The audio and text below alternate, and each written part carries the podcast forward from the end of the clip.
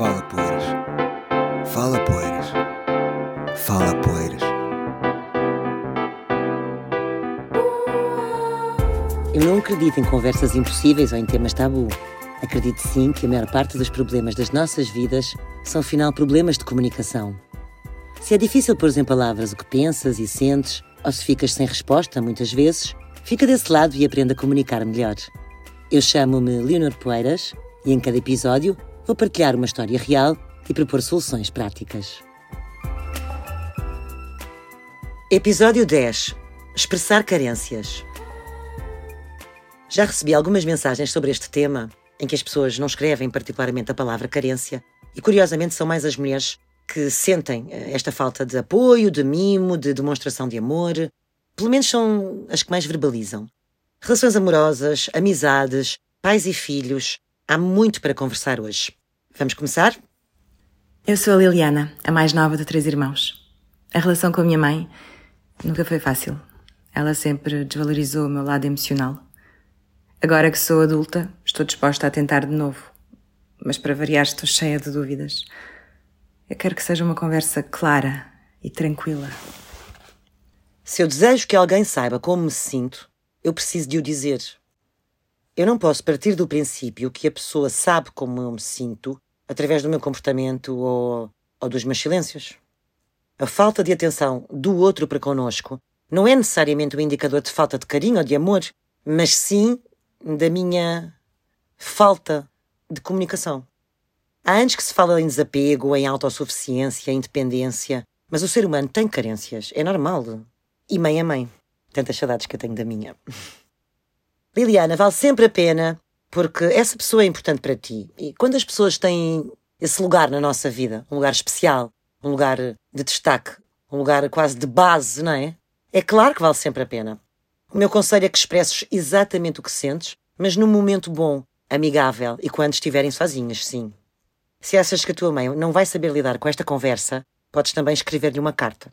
Eu já percebi que tu tens essa vontade de falar com ela frente a frente, mas hum, dás-me aqui um bocadinho a entender que se calhar, enfim, como ela não é muito expansiva nos seus afetos, ela pode ficar eh, envergonhada, constrangida, se a conversa for feita cara a cara. Ora, deixa ao teu critério, como é óbvio, quem sou eu, mas podes-lhe também escrever uma carta, porque ela aí vai poder ler, vai poder reagir sem aquele constrangimento de estar a ser observada. O que é que eu acho que tu poderias dizer? Acho que podes dizer: Mãe, eu sei que tu só queres o melhor para mim. Portanto, começar logo por mostrar a nossa boa vontade naquela conversa, que não é um ataque. Eu sei que só queres o melhor para mim, mas eu não vejo razão para te zangares tanto comigo porque sou tua filha. É verdade que eu sou a mais nova, mas já sou adulta. E gostava, mãe, que tu soubesses e que tu entendesses que, para o bem e para o mal, sou eu que faço as minhas escolhas, sou eu que tomo as minhas decisões. Sabes o que é que eu gostava mesmo, mãe? Que, mesmo quando tu não acreditas que eu estou a fazer o melhor, eu gostava que tu ficasses do meu lado. Porque quando tu me dizes, eu bem te avisei, que é uma coisa constante, eu sinto-me humilhada, eu sinto-me desvalorizada, eu sinto-me inferiorizada, eu sinto que nunca vou chegar, eu sinto que nunca te vou agradar o suficiente, que nunca te vais sentir orgulhosa de mim. E pergunto-te também, tu gostas que eu sinta estas coisas? Pronto, agora, agora entrei aqui mesmo na personagem, mas é um bocadinho ir por aqui, não é? É falar com o coração e dizer a nossa verdade e perguntar no final: é isto que tu queres que eu sinta por ti, que és minha mãe? Depois há outro tipo de carências e acho que também as temos que verbalizar. Mãe, tu estás sempre à espera que seja eu a telefonar, mas caramba, adorava que tu me telefonasses de vez em quando. Tu não pensas em mim? Nos teus netos? No caso de haver netos, não é? Enfim, são algumas sugestões, Liliana, falar sempre de coração aberto, mas deixa claro que és adulta, sem dúvida nenhuma, e que tem que haver aí um, um distanciamento uh, nas coisas que a tua mãe te diz, não é? Porque ela mete-se um bocadinho, mas por outro lado, uh, sentes é falta de uma aproximação mais emocional e desse amor e carinho entre mãe e filha, que às vezes nem sequer é preciso conversar sobre nada, não é? Só estarem juntas.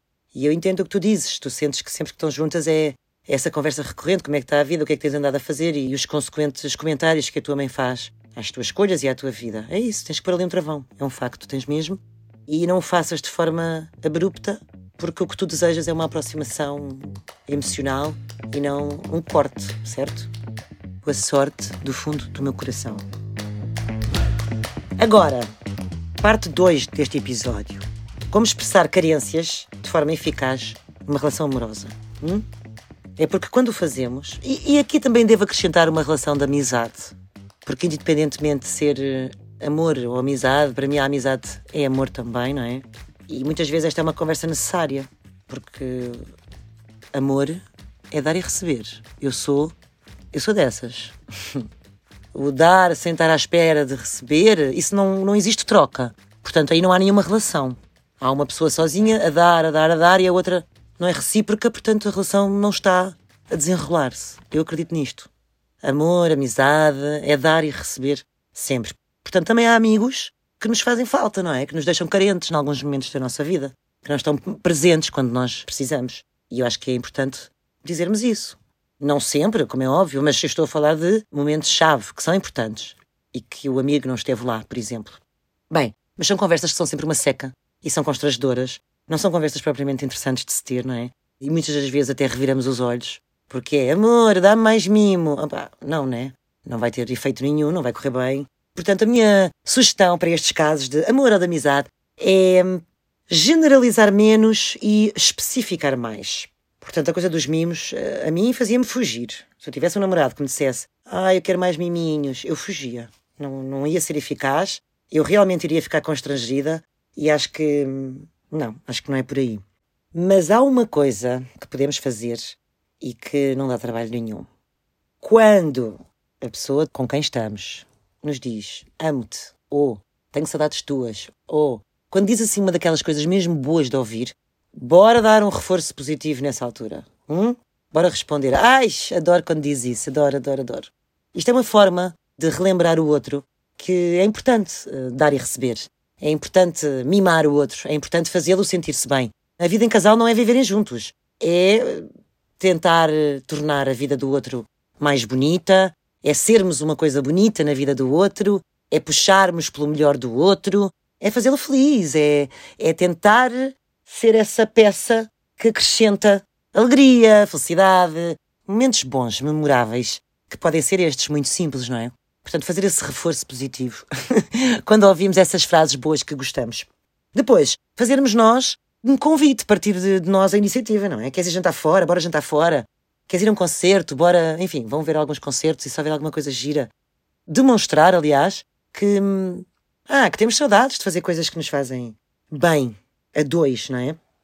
Depois, há momentos em que é preciso, nestas carências em casal ou na amizade, em que é preciso referirmos e que já não tem nada a ver com mimos, mas tem a ver com uh, o nosso papel na relação. E é preciso definir aquilo que é indispensável para nós. Por isso, curto e grosso, acho que às vezes temos mesmo que dizer: eu gostava que me ouvisses a olhar para mim, por favor. É que é mesmo importante. Ou, outra frase também é importante: eu preciso resolver este conflito em vez de o ignorarmos. Ajuda-me. Ajuda-me, não ignores, por favor. Mais, eu preciso que peças desculpa quando berras. Para mim, é importante ouvir a palavra desculpa porque senão parece que estamos a passar um, uma borracha sobre o assunto. Eu preciso de ouvir a palavra, eu preciso de ouvir a pedir-me desculpas. Ou eu gostava muito que respeitasse o tempo em que eu prefiro estar sozinha. É humano, nós todos gostamos de estar sozinhos às vezes, e se calhar mais do que outras pessoas eu preciso desse tempo para mim. E não é nada contra ti, pelo contrário, é o meu tempo. E eu não tenho que continuar a justificar-me. Acho que é legítimo é mais do que normal e eu preciso que tu respeites este tempo. Em suma, dizer sempre a verdade, não é? Mas com carinho. Eu hoje em dia uso imensa palavra carinho, que não é uma palavra que eu usasse, mas eu não sei se é da idade. é uma palavra que de facto faz sentido para determinadas situações da vida. E esta é uma delas. Às vezes temos que dizer coisas mais difíceis e vamos fazê-lo da forma a hum, minimizar, aliás, o impacto que poderá ter no outro. E para alguém que não tem necessidade de estar sozinho, ouvir da cara metade que é urgente ter tempos alone, quer dizer, uma pessoa um bocadinho mais insegura, não é? Pode achar, mas será que sou eu que estou a incomodar? E eu penso sempre nisso, sempre a coisa da kindness, não é? Vamos ser um bocadinho mais gentis uns com os outros. E a gentileza consegue-se através do carinho, não é? Do cuidado. O episódio já vai longo, mas antes de terminar, Deixo aqui ainda uma última sugestão que é indicada para casais, para pessoas que vivam juntas. Experimentem substituir a tradicional oca pergunta: Correu bem o dia? Por um Ai, que bom que chegaste, fico feliz quando chegas a casa.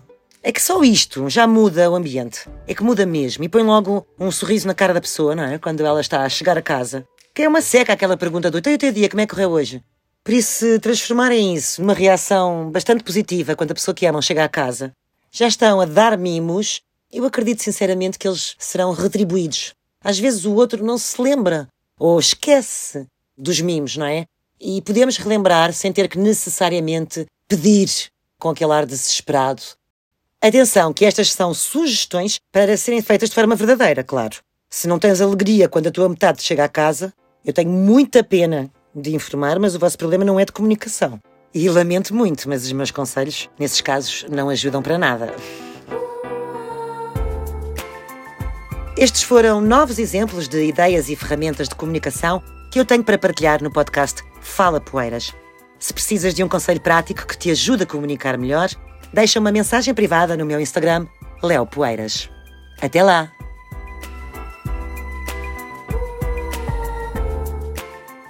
Fala Poeiras é um podcast da Rede Público, com edição áudio de Aline Flor, com o design de Ruben Matos e com as vozes dos atores Catarine Casa e Ivo Canelas. Eu sou a Leonor Poeiras, a autora do podcast que está no ar para te ajudar a expressar-te melhor. O público fica no ouvido.